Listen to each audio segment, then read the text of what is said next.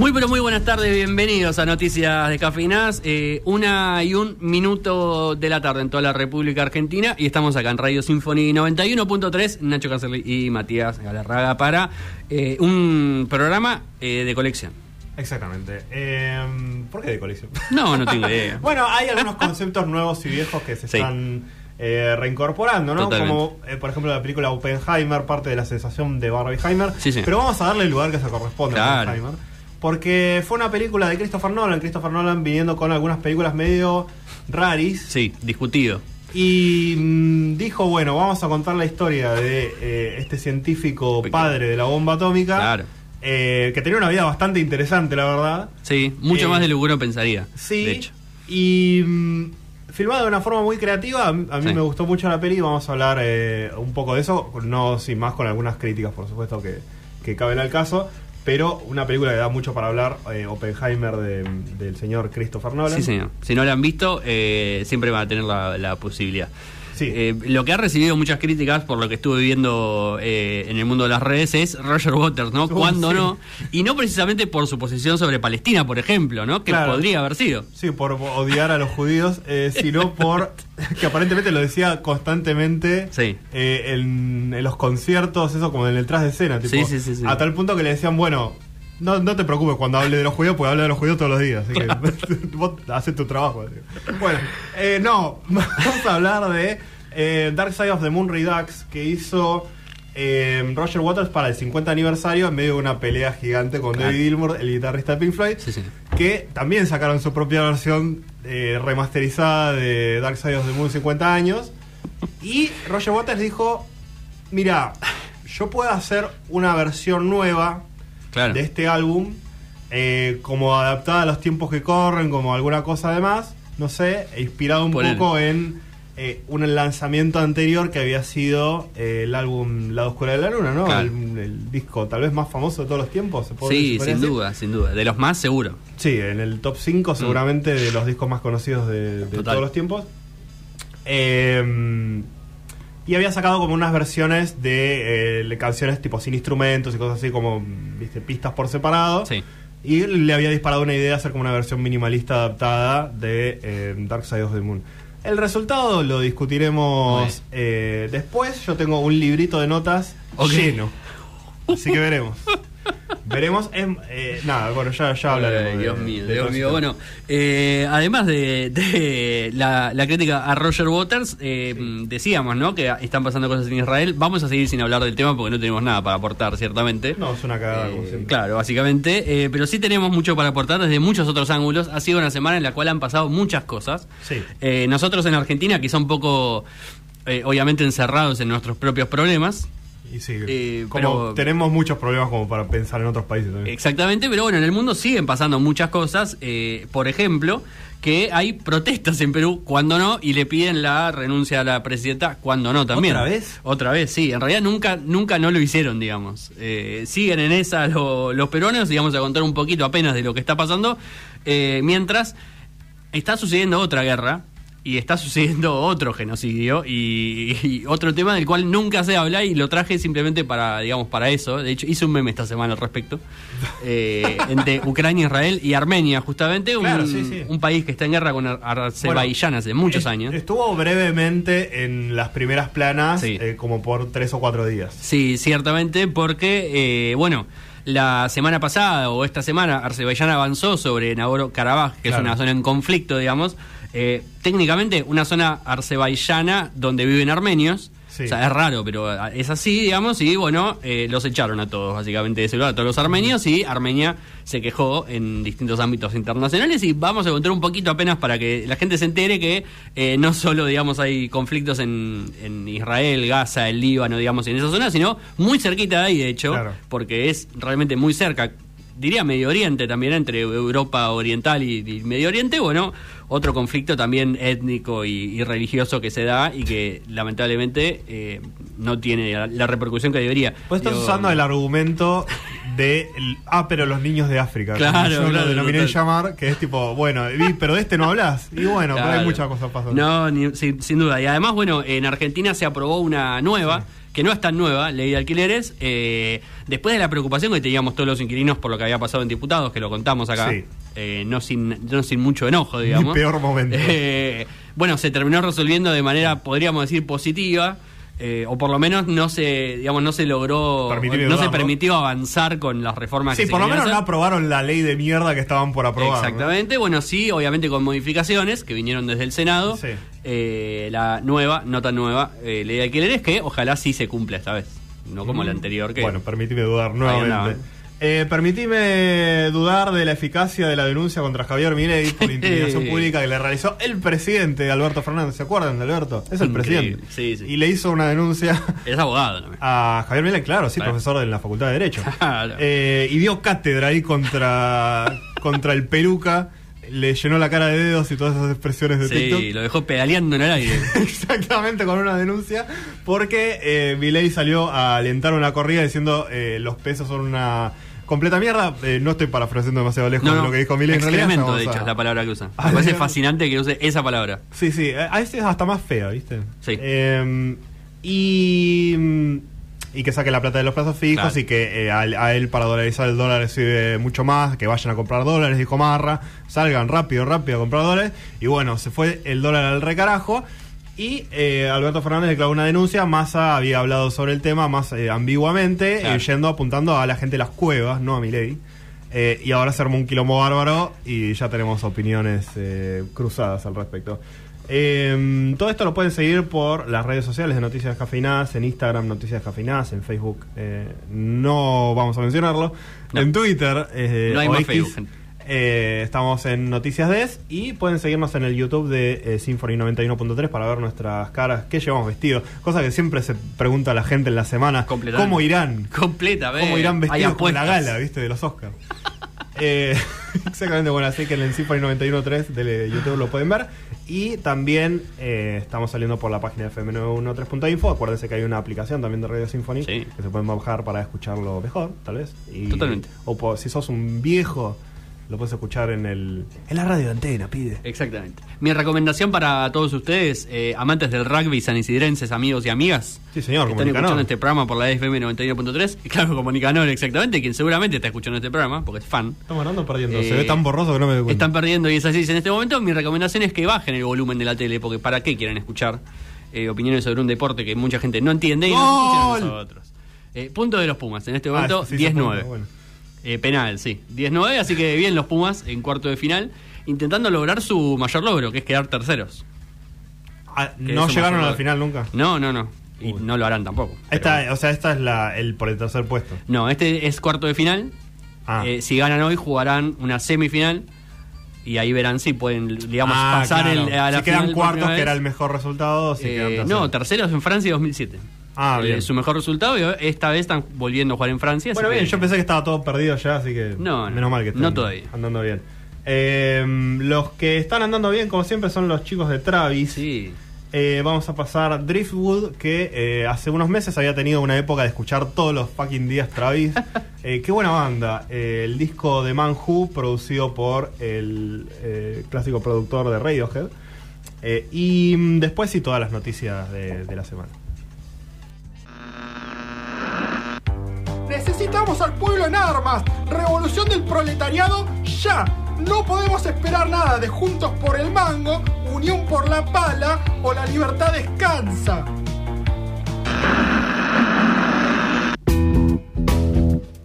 14 minutos pasan de la una de la tarde. Lo han dado vuelta los Pumas. En este momento 12 a 10. Así que eh, la victoria nacional es inevitable. Esperemos que sí.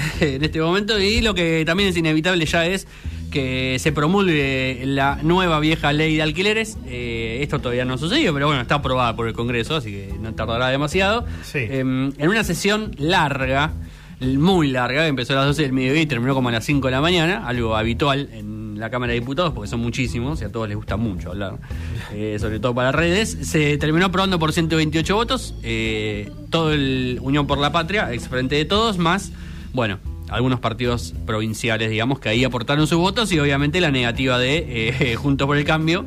eh, y Milei. Claro. Obviamente que votaron en contra, el FIT eh, votó a favor. Bueno, Lo cual es llamativo teniendo en cuenta que mm, no estaban tan a favor de la ley en sí misma. sí. Eh, si bien Miriam Bregman le había reclamado a Massa eh, en el debate, en el último debate, que había que haber, digamos, tenía que haber una ley de alquileres. Sí. Eh, bueno, la hay en este momento. Eh, una ley que básicamente lo que hizo fue mantener los contratos de tres años. Recordemos que eh, desde diputados al Senado había, había digamos, subido un proyecto de dos años con actualización.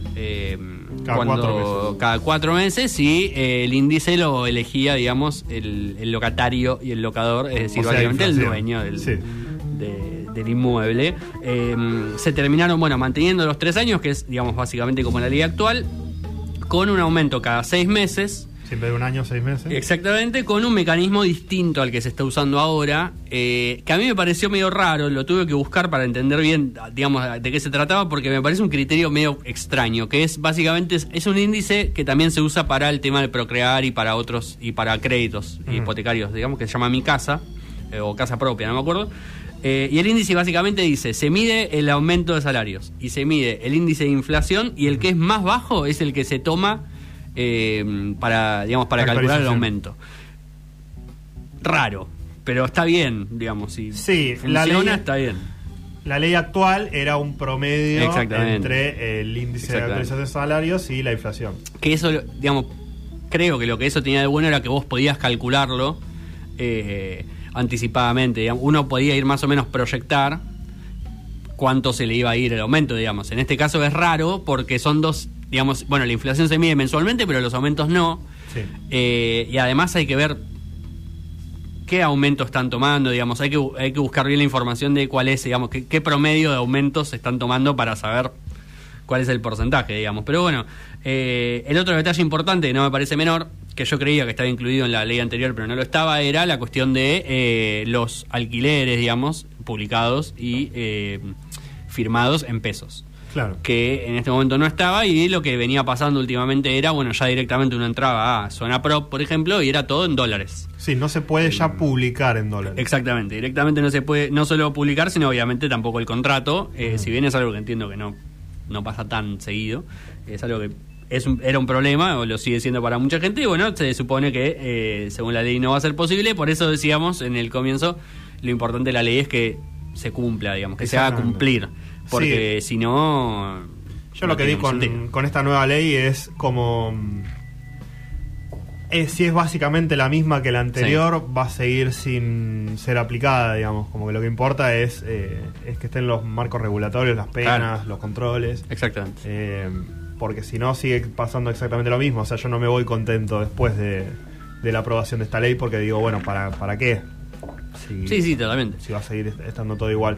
Y, y en un punto digo, bueno, si lo cambiabas hasta dos años en vez de a tres años, como por ahí es una batalla perdida, pero por ahí, no sé, te corrieron los, los empresarios, ¿viste? Y bueno, Sí, creo que más que nada lo que, lo que se intentó y se logró fue eh, resistir, digamos, el avance contra, contra la ley.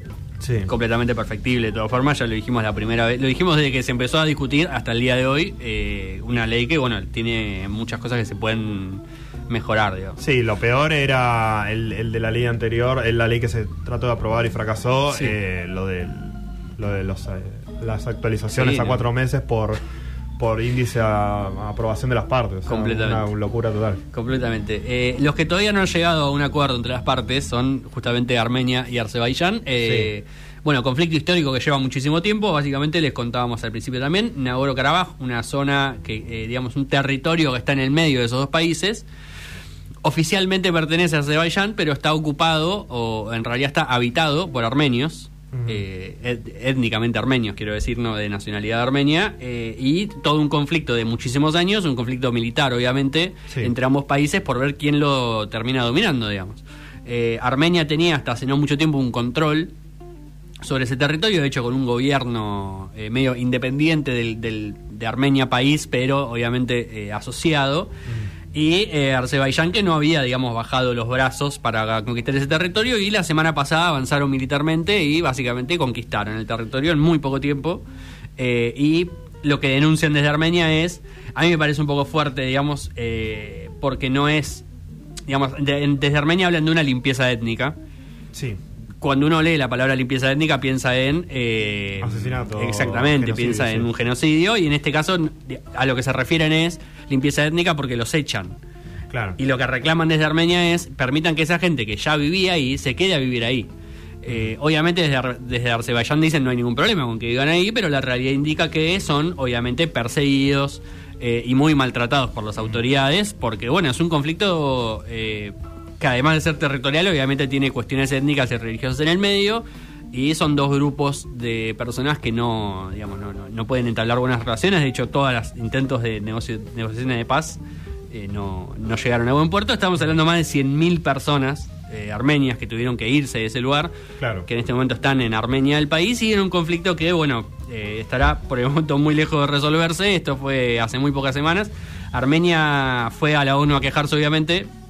Y me causa gracia porque la misma nota de Infobay aclaraba que ellos se fueron a quejar a una corte internacional, pero que la corte internacional, como casi todo lo que hace la ONU, eh, no es vinculante, por lo cual Ay, al pedo. es básicamente decir, bueno, si, a- si Azerbaiyán tiene ganas de, de- darle bola a lo que le dice la ONU va a estar bien y si no, no va a pasar nada, digamos. Sí, la, Eh, la ONU siempre pasar. funcionando con implacabilidad. eh, sí, decisión. Completamente. Bueno, lamentablemente, eh, un tema que no, no podrá resolverse. Armenia, un país que, digamos, en el, en el cual se entablaron muchas relaciones con la Argentina, porque hay mucha inmigración armenia, sobre todo por el genocidio armenio que sí sucedió hace más de 100 años.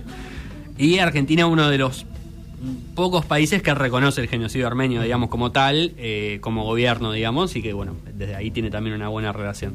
Los que no tienen una buena relación son eh, la presidenta Dina Boluarte con el pueblo del Perú. Eh, No.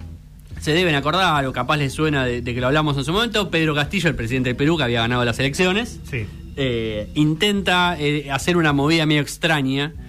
En Perú lo llamaron golpe de Estado, pero bueno, hubo toda una discusión sobre si era o no. Él lo que quiso hacer fue disolver el Congreso porque lo, digamos, se iban a reunir para echarlo. Sí. Entonces él lo cierra eh, y hace como todo un movimiento para intentar mantenerse en el poder y los militares lo meten preso.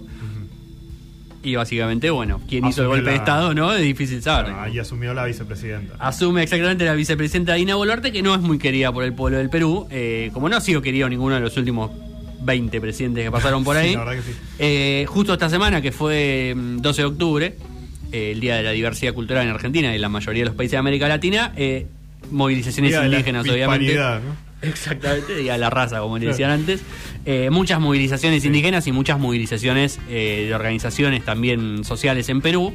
No tan masivas como, como las ha habido. Recordemos que hubo en diciembre del año pasado una movilización muy grande que terminó con muertos. Sí. Lo Eran protestas cual- que no paraban nunca. Sí. Exacto, lo cual le endilgan a la, a la presidenta en funciones también, eh, digamos, eh, que se haga cargo de haber asesinado a todos esos civiles. Eh, me causó gracia porque esto fue así, digamos, jueves, movilización de organizaciones sociales. La presidenta que no estaba en el país, estaba en Alemania, en una gira internacional, y en el Congreso estaban reunidos intentando eh, hacerle una, digamos, un juicio político, Mm. porque ella eh, no tiene vicepresidente, entonces se supone que ella no se puede ir del país, porque no puede dejar vacante el puesto. Uy, qué quilombo. Tiene que resolver la, la ley de, de sucesión ya. Pero eh, lo peor de todo es que aparentemente el Congreso eh, ya la, tenemos experiencia con eso. Sí, totalmente. El, el Congreso le había dado para fines de julio una, eh, una especie de permiso para cumplir sus funciones de manera remota. Ah, por Zoom. Eh, claro, exacto. Entonces ella puede salir del país, total, ella preside por Skype. Claro. Eh, entonces no hay ningún problema, pero bueno, digo, me causa mucha gracia esto de la gente, ¿qué pedía la gente básicamente? Era eh, que se vaya la presidenta, que se remueve todo el Congreso y que se llame a eh, un eh, Congreso Constituyente para cambiar la constitución del Perú, que era una de las promesas de Castillo en su momento. Bueno, heavy. o sea, como que no haya nadie, digamos. que no haya nada, digamos, que se vayan todos, pero, Pero a al punto tal de Todos, que. todos. Sí, sí, que no exista Perú, básicamente. Empecemos de nuevo, bueno. Eh, nada, muy intensa la, la- la política en Perú y obviamente la presidenta que no piensa renunciar en lo mínimo. Llamamos la tumba de San Martín, tal vez lo quieran a él, a sus restos como presidente. ¿no? Sí, va a durar dos semanas hasta que lo eche el Congreso y asuma Bolívar, no sé. algún otro personaje. Eh, pero bueno, otra situación que está claramente no lejos. Diría quizá nunca se resuelva en Perú, lamentablemente mucha, demasiada inestabilidad a esta altura. Exactamente. Bueno, inestabilidad que ha tenido Sí. la economía argentina, ¿no? Desde hoy, desde Ni siempre. Eh, pero más que nada cuando el candidato a presidente eh, más votado en las pasos, Javier Milei, Sí, sí.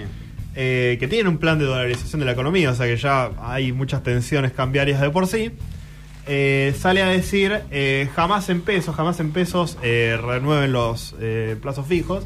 Este, el peso es la moneda que emite el político argentino, por ende no puede valer ni excremento, porque esas basuras no sirven ni para bono. Este, y también había dicho que cuanto más alto el precio del dólar esté, mm, Exacto. dolarizar es más fácil. Y sí, ¿no? El problema es qué hace eso, esas declaraciones de, de un candidato que tiene Sí. muchas chances de, de ser presidente eh, en la realidad y en la economía. Y Sí, la sí. respuesta es muchas, eh, como una corrida dantesca al, al dólar, muy llevado también por eh, lo que son los mecanismos de las cuevas, ¿no? Sí, Gente claro. llamándose por teléfono y diciendo, bueno, ponelo a tal, Totalmente. eh, calendarios con fechas para subir el dólar y a qué precio y cosas así, que ya se han descubierto por algo que vamos a mencionar después. Eh, pero bueno, básicamente se generó una, una corrida y Massa, después de eh, asegurar un swap con China para Claro. tratar de tener más reservas y aplacar un poco eh, las movidas, después de hacer un operativo también con la FIP en las cuevas Sí. para llevarse preso a todos, eh, pudo eh, bajar un poco la intensidad, pero ya le corrieron el arco 80 Sí, metros. no, no, sin duda. Además, eh, Y esto es nada, o sea, no estamos hablando en abstracto, ¿no? Si hay una corrida en dólar, eh, suben los precios de las cosas. sí, ni hablar. eh, aún las cosas que vendas en pesos, como yo me hago una artesanía de tierra, sube. No sé por qué, no sé, pero bueno, sube. Y siempre la, siempre la excusa es esa, ni hablar que el dólar blue es un mercado que no se usa para el comercio. Sí. Es decir, las empresas no compran cosas en blue, o sea, no existe eso. Eh, para mí lo más peligroso de lo que dijo Milei igual no era tanto el, el tema del dólar, que es cierto que el dólar igual eh, se, va, se va a terminar disparando de un momento, digamos, todo el tiempo, porque Por las elecciones, sucede, sí. digamos, Sí. sucede todo el tiempo. De hecho, venimos de otra corrida que, que lo llevó a los 900 pesos y antes a 800, y así cada dos, tres semanas hay una corrida. Eh, el verdadero peligro era si la gente realmente le hacía caso a mi ley y había una corrida bancaria Sí, sí, sí. y no había plata. Eh, eso iba a llevar a, a- al- digamos, al fin del gobierno, básicamente, porque era una situación de inestabilidad De que, bueno, ya se vivió en este país, eh, básicamente, eh, y obviamente el que iba a quedar pegado era Massa. Eh, muchas especulaciones con respecto a... eh, bueno, primero decir que Milei quiere el dólar alto porque no tiene dólares. Sí. Entonces, como no puede dolarizar porque no tiene dólares, necesita que el dólar sea muy caro para, digamos, poder comprar muchos. Exactamente. Eh, que eso significa unos cual- aumentos de precios terribles y un hablar. empobrecimiento de la población gigante. Ni hablar. Bueno, no- los invito a hacer su conversión, a, digamos, el sueldo a dólares con el dólar a mil. Sí. Si ya Y- lo hice, me quería matar. Sí, yo también. hice- Comparado con una de esa misma cuenta que hice tipo en mayo. Claro, exactamente. Sí. Y ni les digo, eh, digamos, si llegara a pasar, que obviamente el dólar se dispararía mucho más, porque, digamos, así funciona. Pero además de eso, eh, quería decir, todas las especulaciones son que mi ley se ve complicado para ganar en primera vuelta. No sabe, nadie sabe cómo le puede ir en un balotaje, digamos, eso ya es básicamente un- Sí. nada, es una caja de Pandora total, sería el fin de este país, por lo menos durante ese mes, y lo que él necesita es que el gobierno esté lo más inestable posible para mm, él poder venderse como la solución, digamos, como, Claro. él, como él decir, "Mi- miren el desastre que es todo esto, Sí. eh, y yo soy el único que tiene propuestas, digamos. Exactamente. Eh, lo que no se sabe es eh, si la gente relaciona o no las, digamos, las palabras de Milei con el dólar a mil de un día para el otro, digamos. Te digo lo siguiente, por mm, comentarios que escuché en la calle, en la famosa carnicería, Sí. ¿no?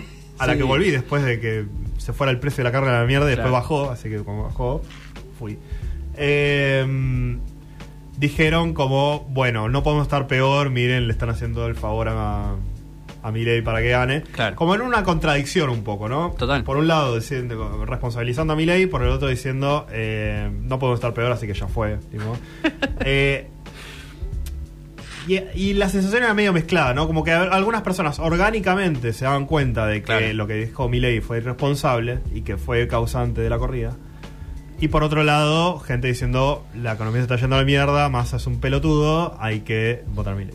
¿no? Exactamente. Como que la mitad era mitad y mitad. Y se metió Alberto. Sí, no podía faltar. Ah, bueno, porque más a todo esto salía a decir, bueno, vamos Claro. a, eh, a meter presos a los que estén especulando con el dólar y, bueno, también por eso fue parte del operativo de la Sí. FIP a, la- a las cuevas. Pero habló específicamente, y lo recuerdo, de eh, a los políticos con la política Claro, claro. y a los delincuentes los Exacto. vamos a meter presos. Exactamente. Haciendo la separación entre Milei y la gente que opera en las cuevas. Sí, como el hijo de un, de un eh, criminal de guerra nazi, por ejemplo. Uy, sí, sí. El Esa, bueno, no importa. Eh, y bueno, Alberto dijo, bueno, pongámosle nombre a Claro. esto. Eh, voy a denunciar a Javier Milei penalmente por intimidación pública, porque eh, genera miedo en la población, dice Claro. él, eh, con las declaraciones que, que tienen un, un rejo de, de poder en la realidad Sí, argentina. y entonces generó pánico, pánico económico, ¿no? Muy difícil de probar, me imagino esto en niveles eh, legales. Eh, Sí. Y la estrategia de la jugada me parece que le salió muy mal, porque salió Milei Marra a defenderse Obviamente. diciendo, no, bueno, yo qué culpa tengo con esto, ahora el presidente nos quiere proscribir. Y el kirchnerismo, dijo. o sea, Sí. insisto, ¿dónde está el kirchnerismo? Explíquemelo, muéstremelo dónde está, eh, porque no lo veo. Eh, pero mm, interesante la, la respuesta de, mm, de Milei, o sea, como distanciándose, como no, bueno, yo hablo y no, no soy el causante de, de- de Claro. las políticas económicas, que es cierto. Eh, es cierto que estamos en una situación de fragilidad Claro. por eh, errores de este gobierno también. Eh, y, pero no es que cualquier boludo pueda hacer una corrida, digamos. no. Eh, es gente con poder, ¿no? De- sea que tengas muchos dólares o que pueda ser un candidato a presidente. Completamente. Y, y- y lo gracioso era que esa conferencia de prensa se hace en la casa de cambio de Marra. Eh, No lo cual es toda una señal en sí misma, digamos, ¿no? Digo, Massa sale a decir que los cueveros van a ir todos presos porque su actividad es ilegal y Marra, eh, digamos, si Milei Es decide hablar desde, claro, desde una cueva, básicamente. Por más legal que sea, digo, eh, porque es medio un gris, digamos, una casa de cambio, eh, técnicamente no es legal igual porque se cambian los bancos, ¿no? Claro. Pero bueno, eh, No, rarísimo mm, lo de lo de Alberto, digamos, creo que le juega le juega en contra, porque estaba Sí, no, mejor que se genere orgánicamente el Totalmente. rechazo a Milei, que le falta mucha organicidad al voto a masa. ¿no? Totalmente. Y, y ahí se estaba generando todo ese, toda esa cosa medio orgánica, de a poco, ¿no? Como esa percepción que tuve yo Sí, de sí, mitad sí. y mitad, Es pero de a poco.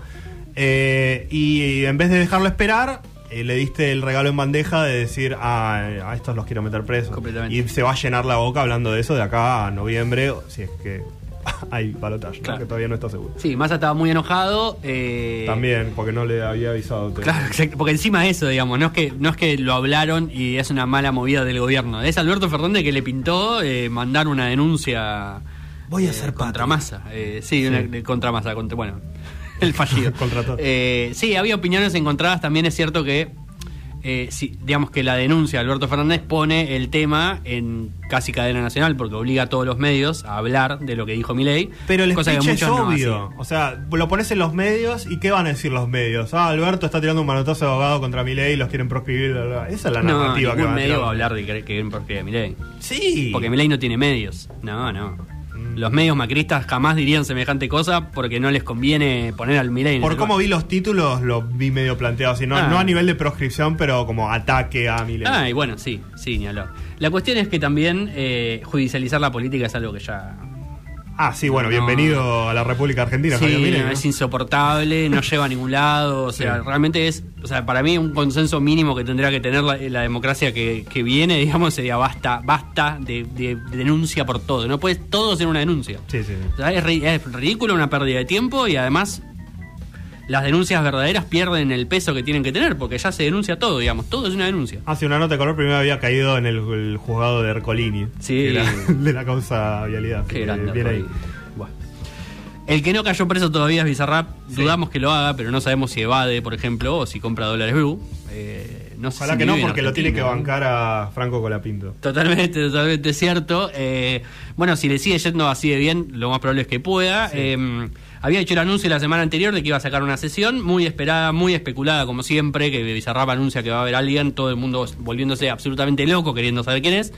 Eh, ¿Quién, muchas especulaciones con respecto a que a él se había cambiado el nombre a Visa Pop.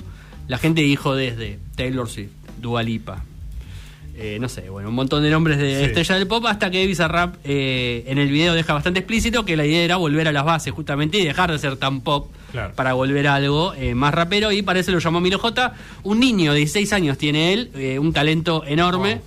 Eh, y bueno, una Bizarrap session nueva, la número 55, la escuchamos y, y prepárense para, para que Mati destroce las ilusiones del niño Roger Waters. para dolarizar hay que, o sea, digamos, mm, porque digamos, o sea, mm, digamos que mm, porque no es lo mismo, o sea, digamos, Claro. eh, o sea, motosierra. Para, para, Javi, Javi, es muy fuerte lo que me estás diciendo. Eh, eh, o sea, digamos, digamos.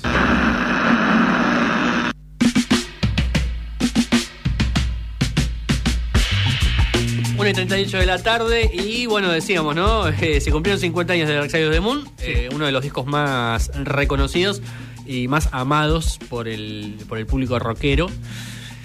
Y bueno, ha habido festejos, varios. Eh, sí, algunas personas como el baterista Sí. de Pink Floyd, Nick Mason, diciendo, eh, bueno, es interesante lo que acaba de hacer eh, Roger Waters. ¿Por qué no? Eh, Sí. David Gilmour diciendo, no me hables de este señor porque si lo veo lo mato. Eh, Wright está muerto. Sí. Eh, y bueno, este, no la debe Muerto del disgusto está, porque... Sí, sí, la verdad que podría estarlo. eh, y Roger Waters diciendo, bueno, esto es lo mejor que le pasó Ay, al mundo desde la Y sí. invención del eh, pan rebanado. Eh, bueno, Dark Side of the Moon Redux, como Sí. anticipábamos antes, es una versión de 50 aniversario de Dark Side of the Moon, grabada íntegramente por Roger Waters, con una idea medio minimalista, eh, hablando con muchos pasajes de, de poesía, ¿no? Como medio palabra hablada Claro. eh, diciendo cosas con una temática como trayendo un poco lo que la intención lírica de Dark Side of the Moon a un contexto más actual, Claro. ¿no? Muy lindo. Ahora, a la hora de escucharlo eh, es un bastante un suplicio, me Sí. pareció a mí. Ahora, es difícil separar un poco la, in- eh, la inherente comparación con las canciones anteriores, ¿no? Sí. digamos que si le pones Dark Side of the Moon y haces las, las canciones en orden y le, con Claro. las melodías en orden y todo, bla, presta un poquito la comparación. Y sí. Eh, pero la verdad que es como un proyecto eh, distinto, ¿no? Como una, una búsqueda distinta de tratar de, de- de hacer, reducirlo a la esencia a Dark Side of the Moon y creo que en ese sentido es eh, exitoso. Eh, lamentablemente las incorporaciones que hacían todos los otros miembros de la banda que acá están eh, fuera, Claro. ¿no? o sea, evidentemente están afuera, pero más, más que en eso no es que lo sacaron y después llamaron a otro guitarrista para hacer otro solo de guitarra distinto como con otra onda. Eh, no hay nada. Como que hay muy pocas cosas sucediendo musicalmente Ay, en, en la nueva versión. Y ahí se nota mucho qué grandes músicos eran el resto de sus compañeros, ¿no? Porque no vive solo de la de las ideas y de la letra y de la intención, que sí se presta a ser eh, oscura Sí. eh, y cínica, como es Roger Waters, oscuro y cínico. Sí. Eh, pero le falta. Le falta un motor ahí, le falta un motor emotivo que se lo aportan eh, los fills de, de batería y los, las entradas precisas de, de batería de Nick Mason. Sí. Eh, también los arreglos eh, y, la, y los climas de, de emoción muy profunda que, que lograba Richard Wright en el, en el piano y en los teclados. Y mm, la, la voz emotiva de Claro, David. Gilmour, que tiene una voz fantástica Sí. y, y- y puede hasta cantar dulcemente o cantar con agresividad o, o demás y que sea un proceso de escucha realmente eh, bello y, y las guitarras mismas, ¿no? Que podían, aunque no esté sonando ninguna letra, transmitir eh, palabras, ¿no? Con, con los solos de, de uno de los mejores guitarristas de todos los tiempos. Eh, se nota toda esa falta de esos músicos en, en esta versión porque la batería que suena es hasta casi como medio computarizada, en que queda como muy sola Claro. y, y llegando pum, pa, pa, pum, tipo Sí. le falta un acompañamiento o una, una vuelta de rosca y eso por ahí es como que no se le da mucha bola a los bateristas en los discos, ¿no? Pero ¿cómo te das cuenta de lo que es un buen baterista de un Sin tipo duda. al que dijeron, bueno, vos toca el acompañamiento y punto? se nota mucho la diferencia. Eh, y al faltarle todas estas cosas de, de los teclados eh, y, y las guitarras quedan muy desnudas las versiones. Y después eh, Roger Waters se pone a hablar. Tiene una buena voz como para Sí. tirar una cosa así medio poética de palabra hablada. Totalmente. Pero habla demasiado, se extiende mucho en las, eh, en las exposiciones, en las letras que quiere decir y como no hay dinámicas distintas queda medio plomazo. Sí, sí, sí. Eh, la verdad que. O sea, se- hay ideas de las letras que están buenas en la versión de Roger Waters, pero. veces como que es un buen narrador, pero a la hora de narrar eh, una cosa así medio como poética con, con un poco de música, necesitas tener ritmo en, Sí. en tu narración. No puede ser como medio un dictado. ¿no? Total. Tiene que haber partes, tiene que fluir eh, Sí. actos, e intenciones distintas. Y es medio el chabón eh, a- hablando sobre cosas que está pensando. ¿viste?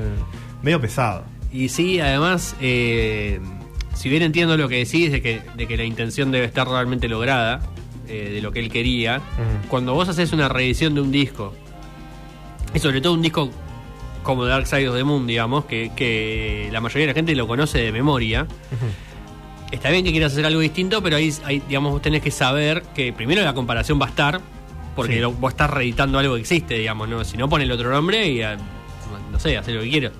Eh, y además, eh, no sé, tenés que mostrar como que, que hay algo más de trabajo, digamos, atrás de eso. No podés hacerlo como, como si fuera, viste, ah, bueno, sí, me, entré al estudio, hablé. Sí, y porque- después le pusimos bases medio en computadora encima, eh, emulando lo- los temas y, y sale eso, ¿viste? Porque la verdad que bueno. ahí me parece que entra medio el ego, ¿no? Como Claro. mi versión va a ser eh, interesante por sí misma. No, no le voy a atribuir la carga de decir Roger Waters piensa que esta es mejor que la anterior. Aunque lo escuché decir hace un par de meses, eh, Dark Side of the Moon fui solo yo. Sí, sí, sí. y eso no lo perdono más. Pero eh, sí, sí, le. mm, es que el esfuerzo colaborativo de, de todas esas- estas ideas de, eh, de Alan Parsons buscando Claro. las, eh, las mezclas y, y grabar eh, todos los sonidos que están en el disco original. De la chica que cantaba mm, eh, Great Gig in the Sky, que después la usaron para un montón de cosas y se sorprendieron por la improvisación que había hecho, que nadie, ninguna de las otras personas que habían llamado para hacerlo lo, Sí. lo había hecho algo tan emotivo y tan copado. Eh, cosas así de de estar en el- tu mejor momento creativo con un montón de personas recontra creativas y talentosas que van a hacer un mejor producto eh, que ine- inevitablemente vos solo con lo que vos creas en tu cabeza no, no va a estar a la altura de eso. Pero igual, eh, o sea, no me parece mal una propuesta minimalista y oscura y cínica de, de un disco anterior que hayas hecho. Pero mm, escuchando yo mucha música minimalista de electrónica, Claro. de, de rock eh, progresivo, eh, post-rock y cosas así, eh, se nota que es como lo, que es un andamiaje, ¿no? Le falta trabajo eh, a, a las, a los reemplazos que hace. Porque es como que hasta reemplaza eh, o los los solos de Gilmour, ponerle como con unas entradas de cuerdas, pero quedan, son feas, tipo las escuchás y son, son feas en un mal sentido, no Sí, en sí, un sí. son- sentido disonante que te deja descolocado, sino mm, acá No, tendría suena que haber feo. laburado mal, sí. Claro.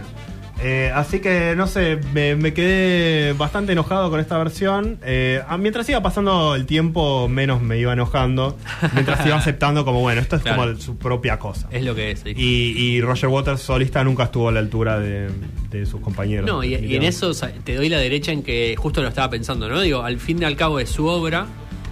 eh, bueno, él de suya y de, de otra gente también. Pero digo, es su obra y con eso él puede hacer lo que. Sí, digo, sí. un poco, uno a veces como público se enoja con, con el artista y dice, no, pero esto que estás haciendo no. Y el tipo, al fin y al cabo, eh, digamos, es un artista y dice, si el tipo que sintió que así lo tenía que hacer y que así se tenía que escuchar, bueno, si Sí. después es una poronga, Claro. Y Seguramente haya, haya alguien al que le haya gustado incluso y diga, no, esto es. Porque vos porque no lo entendés, Hubo, ¿entendés? hubo O sea, críticas mezcladas eh, en mi completa sorpresa, la verdad, porque pensé Sí, que iba a qué ser yo. universalmente odiado y no fue tan así. Eh, u- universalmente odiado por los fans, eso te lo Cla- puedo decir. Bueno, es que Sí. lo que pasa con Roger Waters también es que él mismo ha logrado socavar su su, Su legado, sí. claro su propia fama al ser un imbécil Claro, sí, la verdad Eh, sí. a ver, digo no sé si es un imbécil pero bueno opi- opina persona muy demasiado desagradable, demasiadas sí, cosas y opina cosas viste que demasiado controversiales. Entonces él mismo logró que los fans de Pink Floyd que lo deben amar porque su obra es digamos su cosa favorita digan no pero este tipo no o sea no puede ser la misma persona viste Sí, bueno sí. qué sé yo. Eh, bueno, para hacerlo enojar a Roger Waters, Sí. vamos a pasar un tema de David Gilmour eh, del disco Rattle Deadlocks que se llama About Life Waiting. Fíjense, con una canción eh, con instrumental de piano y de guitarra Sí. y después una parte cantada muy sentida. Eh, esto hablando del compañero Richard Wright, el tecladista, después de que murió, como un, un legado, tomando el estilo de, de piano de Richard Wright. Eh, fíjense lo que es comp- componer como con, con un poco más de alma y no de, desde un pensamiento medio cínico y, y puramente mental, eh, la diferencia que puede haber. Así que vamos a escuchar a David Gilmour y después eh, Oppenheimer y Christopher Nolan, el mejor cine del mundo. sí sí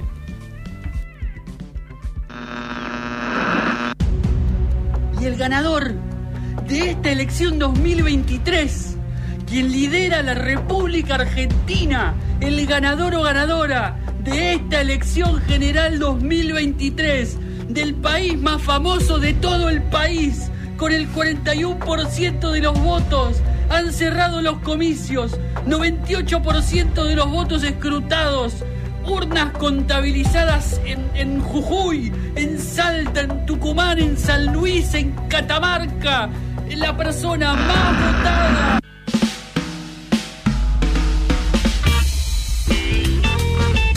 Bueno, quedan 6 minutos para las 2 de la tarde. Los Pumas acaban de hacer un try, faltando creo que 2 minutos. eh, ventaja de 7 y ya prácticamente los Pumas están en las semifinales del Mundial de Rugby. Así que eh, Uh. felicitaciones a ellos. Estamos muy contentos. Eh, por ahí leía que ojalá lleguen a la final y no lleguen a votar acá el, el, el domingo. Vamos a votar a Milei. ¿eh? No, pero bueno, muy bien por ellos. Sí. Eh, siempre es bueno que el deporte argentino le vaya bien, supongo. Sí, sí. ¿no? Una, una alegría para alguien. Exactamente. Lo cual es bueno. Eh, el que solamente estuvo muy contento fue Christopher Nolan. Sí, señor. No tanto cuando tuvo que promocionar la película, porque, bueno, seguramente recuerdan, esto no fue hace tanto tiempo, Oppenheimer, la película de la que vamos a hablar, salió al mismo tiempo que Barbie. Muchísimas idas y vueltas sobre si se estrenaba o no el bueno mismo no, claro, día.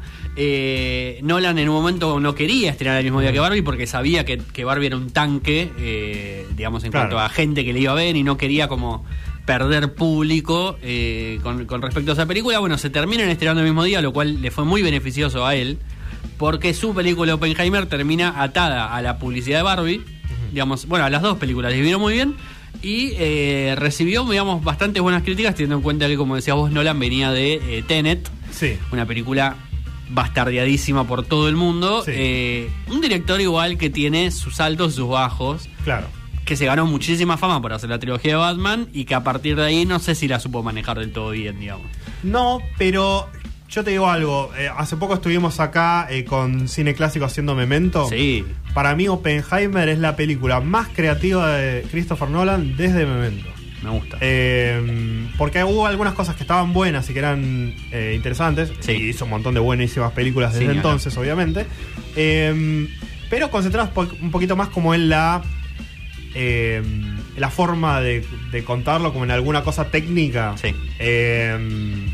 Y no tanto en maneras creativas de contar una historia normal, ¿no? Totalmente, sí, sí, Eh, sí. Y acá se, se da de nuevo esa cosa que se había dado en Memento Oppenheimer. Habla de eh, Roberto Oppenheimer, Sí, eh, un físico que eh, primero en el- con el marco de un juicio Exacto. que le hacen a él eh, por apoyar al comunismo en teoría, pero era porque un funcionario en realidad se lo quería medio sacar de encima porque lo había ofendido en un momento. exactamente. Eh, ese, ese marco se da y se cuenta en blanco y negro Sí. a través de distintas, medio como Asteroid City un poco, Totalmente pensaba eso, sí. En, en distintos momentos. Sí, Eh, y después, en los momentos principales, obviamente, es en la mm, eh, trayectoria de Oppenheimer en el proyecto Manhattan, que es eh, el, el proyecto del gobierno para eh, crear una bomba atómica antes que los nazis. exactamente. Eh, y después se la tuvieron que tirar a alguien, y ese alguien fue Japón. Bueno, pero aparte de, mm, de el, el trayecto personal de, de él en, en esa operación de construcción de la bomba, Sí. También se va vinculando con distintas otras personas y es un poquito la excusa después del juicio de, ah, pero mira que esta persona con la que estabas hablando en realidad era un comunista y bla, bla, bla. Exactamente. Mucho de eso, mucho de eh, destruir, esto es lo que más me gustó de la peli, eh, la vida personal de- Ah, del sí. tipo, ¿no? Un tipo eh, casado que también se estaba viendo con otras personas Sí.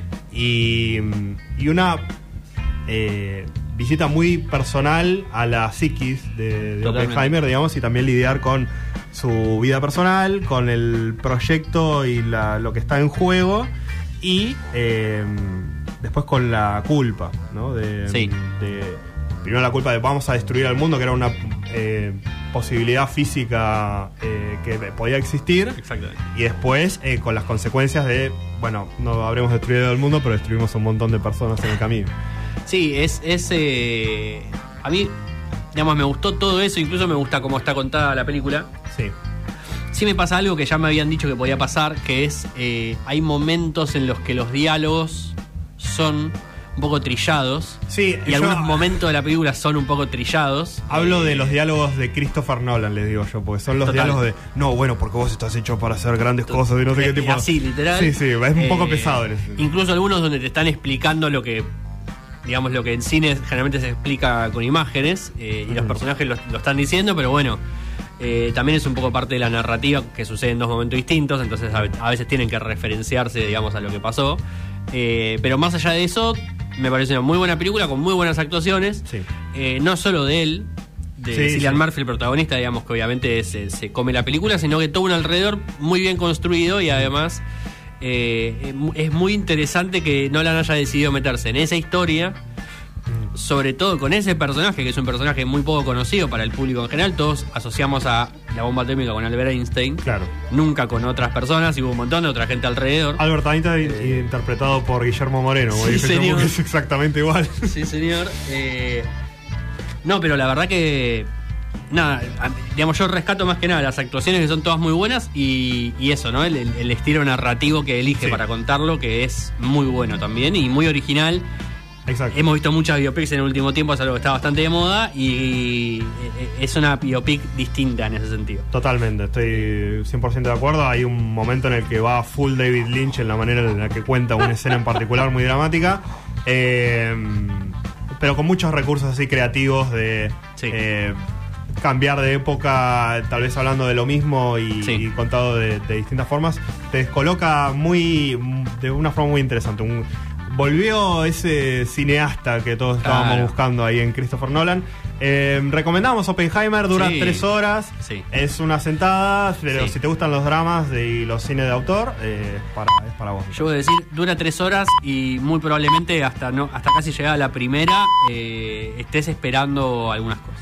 Puede ser. Eh, Eh, me pasó lo mismo. Porque se toma su tiempo para introducir absolutamente todo y, re- y más o menos a la hora, un poco antes de la hora, empiezan a suceder. se pone bueno. eh, claro, empiezan a, a pasar las cosas que uno espera de la historia, digamos. Pero no, recontra vale la pena y, y además eso, ¿no? Uno de los de los directores nuevos que tiene su sello, que tiene ahí su estilo. Eh, y eso a, a mí por lo menos me parece importante para ver una película. Muy bien, ahí recomendación de Oppenheimer. Entonces, eh, no escuchen Dark Side of the Moon Redux de No. Roger Waters. Escuchen el original. El original, sí, escuchen Pink Floyd.